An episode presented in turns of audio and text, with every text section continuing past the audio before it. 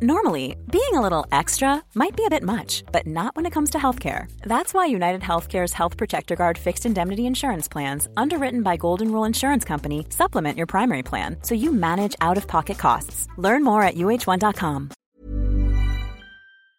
Aujourd'hui, j'ai décidé de vous parler de la manticore. Même si ce n'est pas la plus connue des créatures légendaires, certains d'entre vous la connaissent peut-être déjà. Mais trêve de blabla, c'est parti pour un peu de culture. Tout d'abord, sachez que le nom manticore vient du latin manticora, lui-même inspiré du persan mardikuran, qui signifie mangeur d'hommes. Oui, c'est très explicite, l'humain est son plat favori. La première observation et description écrite de cette créature est attribuée à un médecin grec du nom de Ctésias. Le problème, c'est qu'au fil du temps, ces écrits se sont perdus, emportant ainsi le tout premier témoignage connu concernant la manticore. Mais alors, culture, comment on sait que Ctésias a bien écrit sur la manticore? Eh bien fort heureusement, c'est à travers d'autres auteurs que l'on a pu reconstituer une partie de ses écrits. On sait que Ctésias a servi à la cour du roi de Perse Artaxerxès II au début du IVe siècle avant Jésus-Christ. C'est lorsqu'il exerçait là-bas qu'il aurait eu accès à toutes les bibliothèques de Perse. Il commence alors à écrire sur l'histoire de la Perse et de l'Inde. C'est à travers l'ouvrage Bibliothèque de Photios, un patriarche de Constantinople au IXe siècle, que l'on retrouverait la description la plus fidèle de la manticore par Ctésias. D'après le médecin grec, la manticore possède un visage humain, Déjà, on est dans le glauque. La bestiole a un visage humain, et sa nourriture favorite, c'est nous. Sa grandeur serait celle d'un lion, dont il aurait d'ailleurs le corps et les pattes, et sa fourrure serait rouge comme du cinabre. La manticore possède trois rangées de dents. Ces trois rangées de dents lui permettent de manger toutes sortes d'animaux, en plus de l'humain. Ses oreilles sont les mêmes que les nôtres, et ses yeux sont généralement bleus, tirant vers le vert. Pour ce qui est de sa queue, il s'agit plutôt d'une queue de scorpion, avec à son bout un aiguillon de plus d'une coudée de longueur une coudée. Alors, on n'a pas de chiffre exact, mais en gros, il faudrait prendre du coude jusqu'au majeur et se dire que ça fait cette taille-là. Sachant qu'on nous décrit ça comme étant plus grand. Ça fait déjà un beau dard. Bref, en plus de cet aiguillon principal, il y en aurait plusieurs de part et d'autre de sa queue. L'utilisation de son aiguillon est sa principale façon d'attaquer ses cibles. Mais il peut également utiliser cet aiguillon pour l'envoyer sur une distance de 100 mètres à la façon d'une flèche. Évidemment, Ctésias n'oublie pas de préciser que les aiguillons se renouvellent une fois lancés sur une proie. Son côté félin lui permet également d'attaquer tout simplement avec ses griffes. Toujours d'après Ctésias, il n'y aurait qu'un seul animal capable de lui survivre, l'éléphant. D'ailleurs, comme il existe un grand nombre de manticores en Inde, d'après lui, les locaux les attaquaient avec flèches et lances à dos d'éléphant. Pour résumer, on est sur un animal mi-homme, mi-lion et mi-scorpion derrière normal. Plus tard, Pline l'Ancien, un historien romain, écrira dans son livre Histoire naturelle qu'il en existe également en Éthiopie. On retrouve la même description, mais avec deux éléments supplémentaires. Il court avec une grande rapidité, et sa voix ressemble au son mêlé de la flûte et de la trompette. Du coup, j'ai demandé à Létis de l'instrumentarium de l'insolite de nous faire une petite simulation. Voilà ce que ça donne.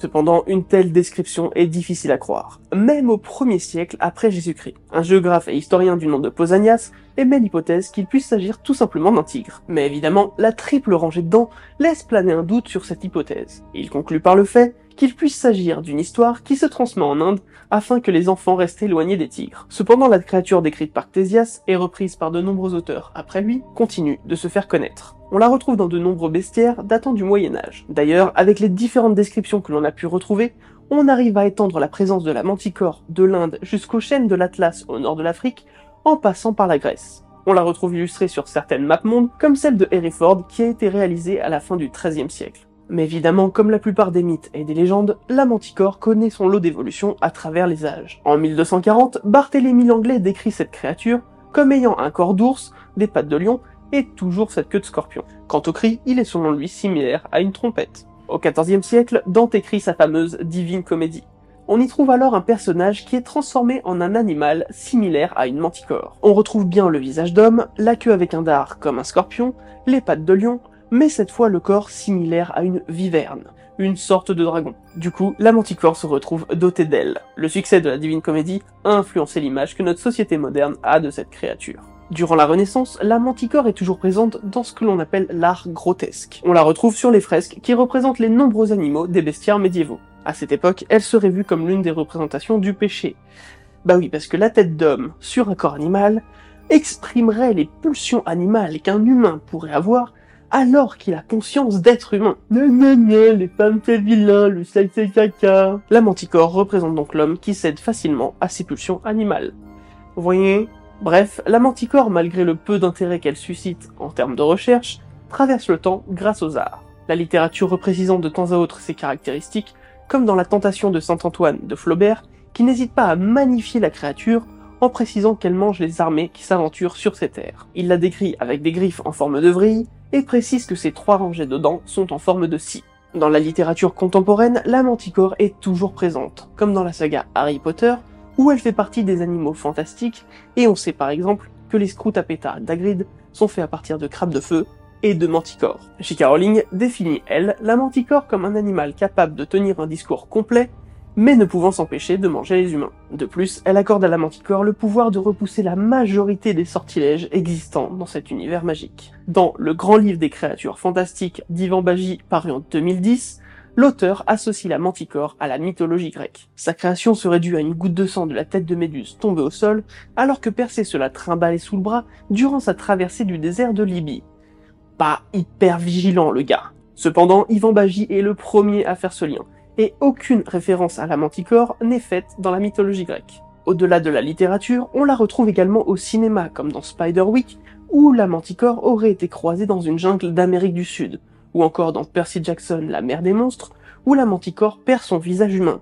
D'ailleurs, dans le livre, elle est même décrite avec un visage de vampire. Mais on retrouve surtout la manticore dans les différents univers fantastiques de jeux vidéo et de jeux de rôle, comme dans Donjons et Dragons, où elle retrouve la caractéristique que Dante lui avait donnée, c'est-à-dire qu'il s'agit d'une manticore avec des ailes. Dans l'univers de Warhammer, la manticore a une nouvelle fois des ailes, mais perd de nouveau son visage humain.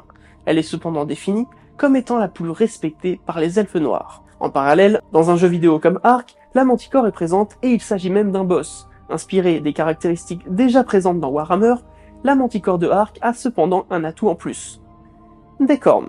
Après tout, on n'est plus à ça près. En bref, la manticore continue à être présente dans la culture populaire. Malheureusement, de nombreux historiens pensent que Ctésias aurait tout simplement recopié des histoires qu'il aurait trouvées dans les bibliothèques de Perse, en n'ayant jamais eu l'occasion d'observer la moindre manticore, ni même un animal qui aurait pu lui inspirer cette créature. A contrario, d'après certains cryptozoologues, il resterait encore aujourd'hui des spécimens vivants dans des montagnes inaccessibles au centre de l'Iran. Je vous laisse comme toujours seul juge de ce que vous voulez croire ou non sur cette créature mais il est sûr que si son goût pour l'humain est bien avéré, il est assez normal de ne pas avoir beaucoup de témoignages.